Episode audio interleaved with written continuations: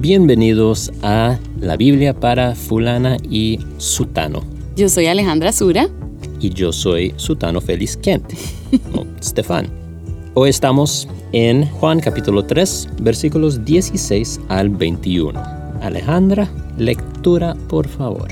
Porque de tal manera amó Dios al mundo, que dio a su Hijo unigénito, para que todo aquel que cree en Él no se pierda, mas tenga vida eterna. Porque Dios no envió a su Hijo al mundo para juzgar al mundo, sino para que el mundo sea salvo por Él. El que cree en Él no es condenado, pero el que no cree ya ha sido condenado, porque no ha creído en el nombre del unigénito Hijo de Dios. Y este es el juicio, que la luz vino al mundo, y los hombres amaron más las tinieblas que la luz, pues sus acciones eran malas. Porque todo el que hace lo malo odia la luz y no viene a la luz para que sus acciones no sean expuestas. Pero el que practica la verdad viene a la luz para que sus acciones sean manifestadas que han sido hechas en Dios. Bueno, el versículo más conocido de toda la Biblia. Juan 3:16. Sin embargo, no es el único versículo interesante de este pasaje. aunque es la cabeza del pasaje, porque lo demás viene desarrollando un poco esa idea de que Dios amó tanto al mundo, tanto, que entregó su único hijo a la tortura y la muerte por ese mundo. Eso es un amor grande, grande. Dios está diciendo, yo amo tanto a esas personas que yo, si yo tengo solo un hijo y está bien, voy a, yo sé que él es la única esperanza para esa gente, entonces voy a entregarlo a, eso, a sufrir eso. lo cual es, las noticias más maravillosas que jamás se han escuchado mm. en todo el universo. Entonces, dio, ¿verdad? El amor de Dios se ve en la acción.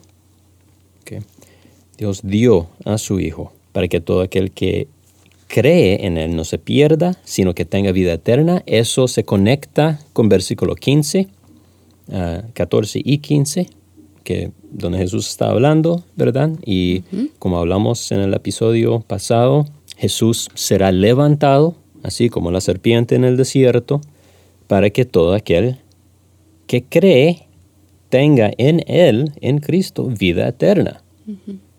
¿Por qué, Señor? ¿Por qué dices eso? ¿Ah? Bueno, ¿cómo funciona? ¿De dónde viene eso? ¿Por qué es que vas a tener que ser levantado, así como la serpiente? Y por cierto, ahí, al decir que el Hijo del Hombre tiene que ser levantado, Él está prediciendo su muerte y la manera en que va a morir. Hmm.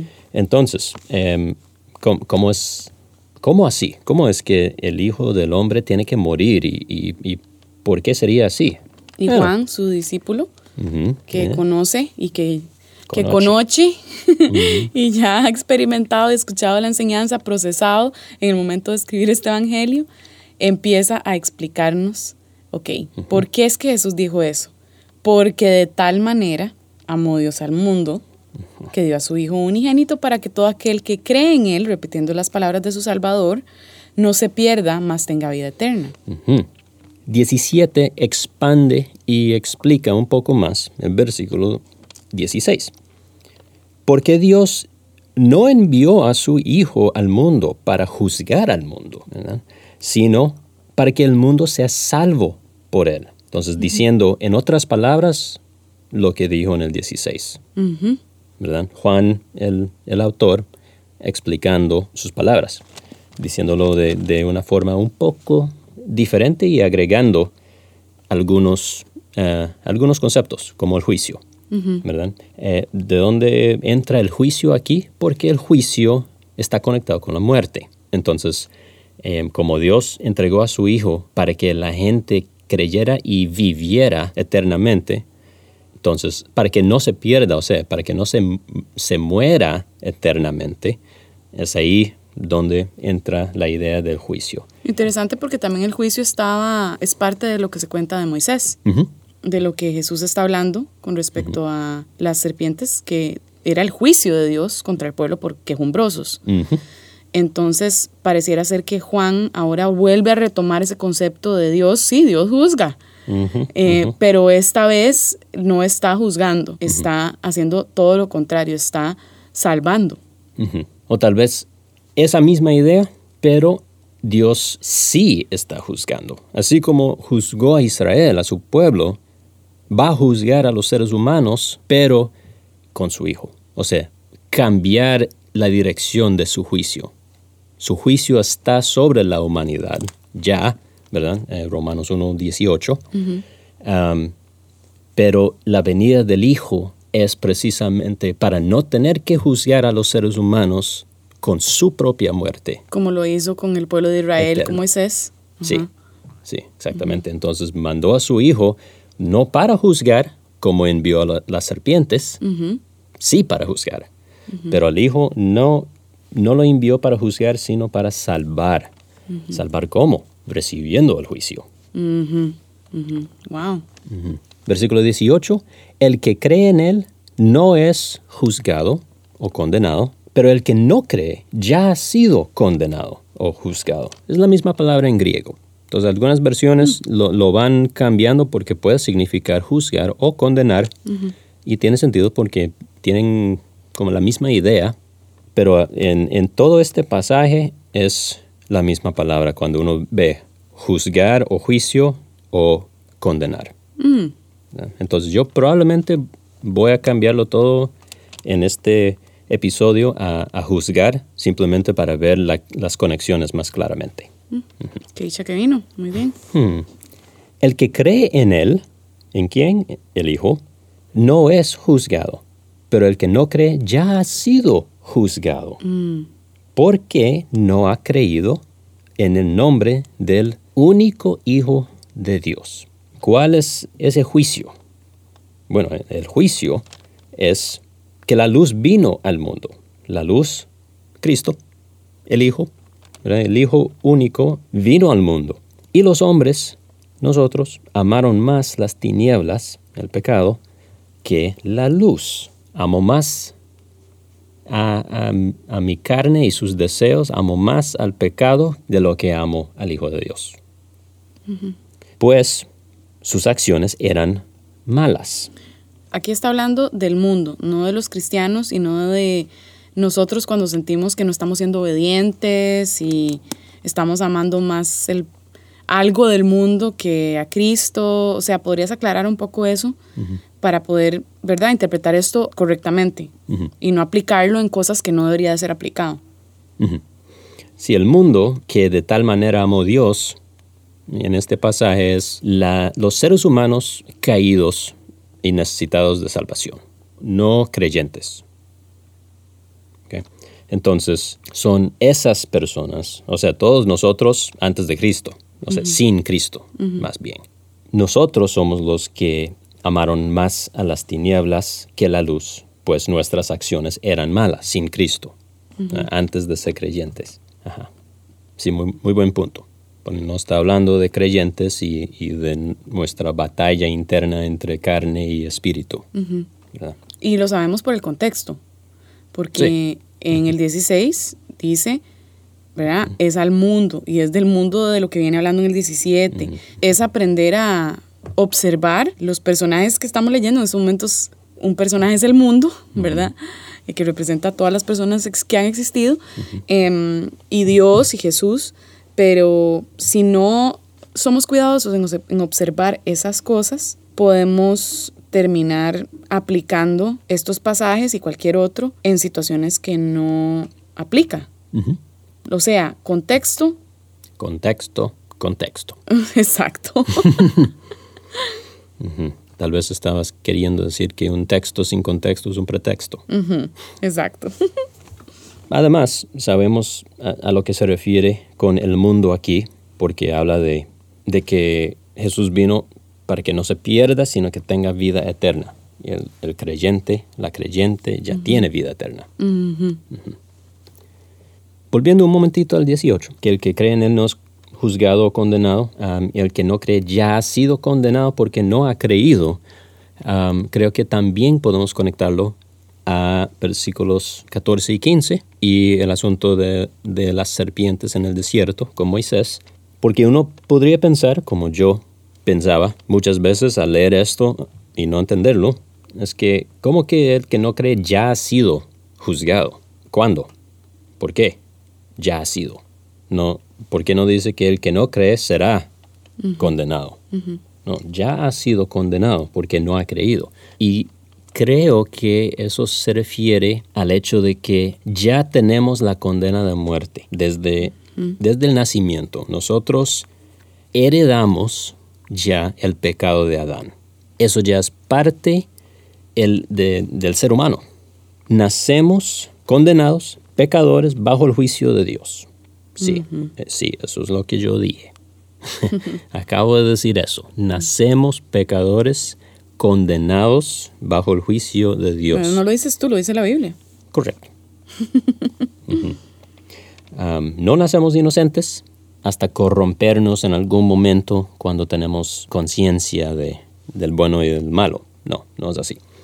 Entonces, conectándonos con, con las serpientes, Moisés, el libro de números, todo eso, así como un israelita que había sido mordido por la serpiente, ya estaba condenado a la muerte, ya había sido juzgado por Dios por esa mordida, iba a morir. Entonces, si veía la serpiente, o sea, si creía, digamos, para ponerlo en, en palabras de, de vida eterna y Jesús, si creía y veía a la serpiente, entonces no iba a ser condenada, juzgada. Pero si no, ya había sido juzgado, porque ya había recibido la mordida de serpiente. Um, entonces, es, es igual con nosotros, que por ya ser pecadores, ya, ya hemos sido condenados. Ok, entonces, No es que éramos muy buenos ujú, y Jesús llegó y dijo, crean en mí, porque si no creen en mí, los voy a condenar. em, o los va a condenar Dios. Pero si creen en mí, Dios no los va a condenar. Y como que Él no marca ese antes y ese después en, e- en ese sentido. Él es como ustedes están perdidos y a los perdidos voy para ofrecerles una salida de la condición en la que ya de por sí se encuentran. sí. En efecto, es para revertir el juicio y el- la condena. Parece un detalle no tan importante, pero me parece que ofrece tonalidades distintas en cómo vemos la salvación y la obra de Dios en Cristo. Sí, porque creo que muchas personas creen que el juicio viene al terminar la vida. Al final de la vida es que Dios va a ver qué hicimos y entonces seremos juzgados y condenados. Y hasta cierto punto es verdad, porque la Biblia sí habla del, del juicio final, el juicio del gran trono blanco y que seremos juzgados por nuestras obras y, y todo eso en diferentes partes. Pero no es el juicio de si, ¿Qué tan bueno fui? si Y vamos a tener vida eterna o no. Ajá, exactamente. Si logré ser lo suficientemente bueno para poder llegar a- al cielo, ¿verdad? O no. Entonces Dios va a poner en la balanza mis buenas obras y mis malas obras y dependiendo de para dónde tire la balanza, voy para arriba o voy para abajo. Sí, sí, exactamente. No, no es así. Esto es nacido, pecador, pecadora, juzgado, condenado, a menos que uno crea en Cristo. Y ahí se levanta la condena, se quita, se revierte um, y uno no es juzgado. Y sí, o sea, habrá juicio al final, como vos decís, pero ese juicio para los creyentes va a ser, no va a ser un, un juicio de salvación, no va a ser un juicio de que si se va para arriba o para abajo. Ujú.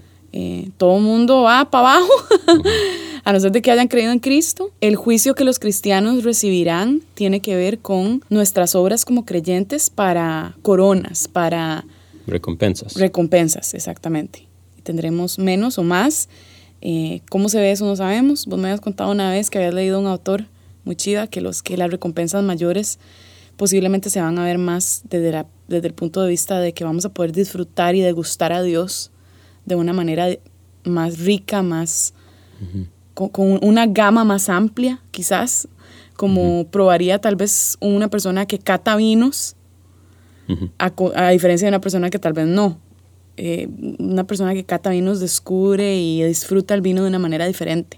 Pero ambos disfrutan el vino. Exacto, sí, porque es como difícil pensar en que Dios nos va a dar premios de una casa ahí, una mansión en la montaña. O sea, es como posiblemente Dios nos va a dar muchas cosas bonitas y todo, pero en realidad la, la, realidad es que el gozo verdadero está en el disfrute de Dios. Y cómo se va a ver eso no tenemos idea, pero de eso se trata un poco más el juicio.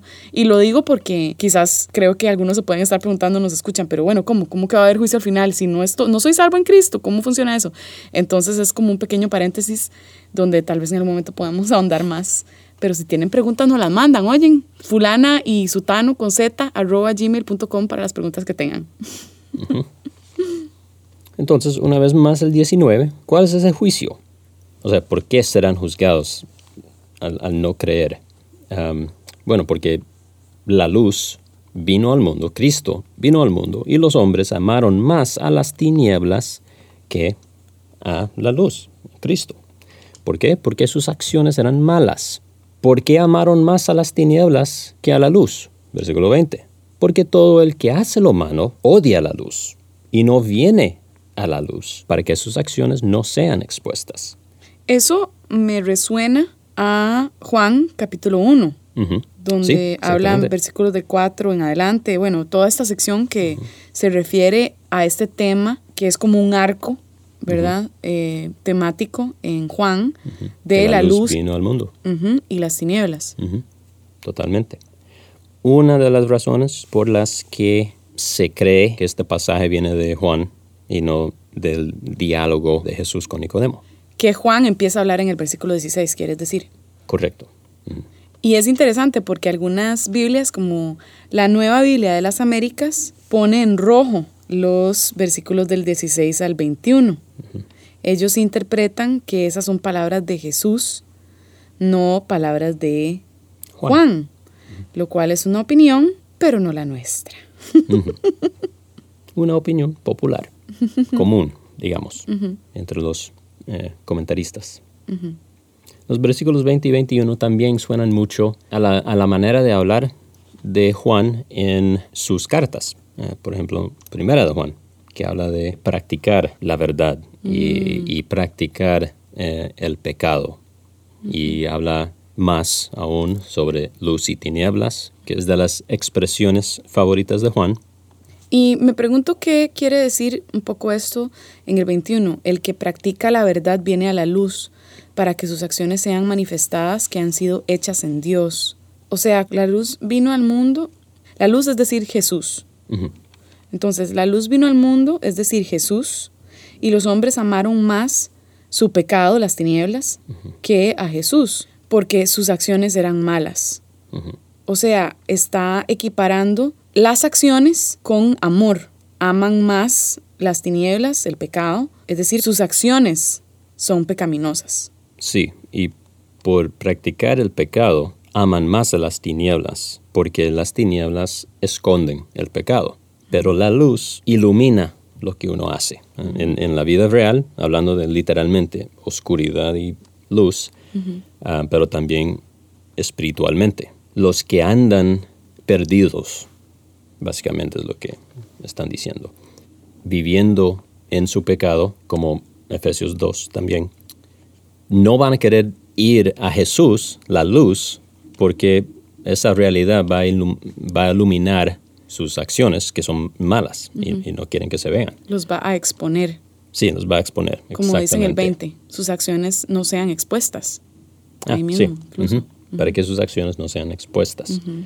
y por eso odian la luz, que es decir, odian a Cristo, que es también lo que vamos a ver desarrollado a lo largo de este Evangelio. Cristo, la luz, es Dios, es la representación exacta del Padre y en Él mora o en Él existe toda la divinidad. Entonces Él viene y lo que Él habla expone la maldad de los hombres. y, y eso precisamente es lo que Juan desarrolla en el Evangelio. En el capítulo 6 veremos que la persecución de Jesús ah, aumenta bastante, ¿eh? porque hasta este momento no ha pasado mucho. El asunto del templo, él purifica el templo y alguien dice algo sobre eso, pero ya en el 6 va de no mucho a lo vamos a matar. ¿Por qué? Por lo que dice por lo que hace y lo que dice, porque hace la conexión entre esas cosas diciendo que eh, eh, mis obras dan testimonio de que yo soy el Hijo de Dios. Dios me envió, yo soy el Mesías prometido, yo soy Dios y yo tengo la autoridad para juzgar. En cambio, dice en el 21, el que practica la verdad se acerca a la luz. No necesariamente es el que no peca. No. Si no, no es no pecar. Y sabemos eso porque por lo que dice el resto del Evangelio y toda la Biblia. En ningún momento dice la Biblia que el ser humano no peca o no va a pecar en algún momento en esta vida. Aunque ninguna enseñanza enseña eso, entonces si parece enseñar eso, es que no estamos entendiendo. Nadie pretende que el ser humano no va a pecar. Entonces aquí el que practican la verdad viene a la luz para que sus acciones sean manifestadas, que han sido hechas en Dios ah, o por Dios, que hace una diferencia bastante grande. Creo que está hablando de los que reciben a Jesús, a, la verdad, escuchan lo que está diciendo y practican la verdad, es decir, creen lo que dice, creen en Él, como ha venido hablando desde Nicodemo. O sea, practicar la verdad equivale a los que ejercen esa creencia en Cristo. A ver, versículo 9 del, 3, para dar un, repaso rápido. Nicodemo le preguntó, ¿cómo puede ser esto? Jesús le respondió, tú eres maestro de Israel y no entiendes estas cosas. En verdad te digo que hablamos lo que sabemos y damos testimonio, pero ustedes no reciben nuestro testimonio, no practican la verdad, no reciben ni lo que hago ni lo que digo. ¿Y cómo fue que Nicodemo se introdujo a Jesús? En el versículo 2. Este vino de Jesús anoche diciendo, Rabí, sabemos que has venido de Dios, porque nadie puede hacer estas señales que tú haces si Dios no está con él. Entonces el asunto de creer por haber visto señales, pero no creer realmente, porque no creen lo que Jesús dice. Ustedes no reciben nuestro testimonio. Si les he hablado de las cosas terrenales y no creen, ¿cómo creerán si les hablo de las celestiales? y después Moisés, ¿para qué? Para que todo el que cree en el Hijo del Hombre sea salvo eternamente, tenga vida eterna. Y después sigue Juan en este pasaje que estamos estudiando, hablando de creer, creer, creer. Entonces, quién es el que practica la verdad y que viene a Cristo. Los que los que tienen oídos para oír, para oír y ojos para ver. Que nuevamente, y no me canso de repetir esto porque es demasiado rico cómo está estructurado este evangelio.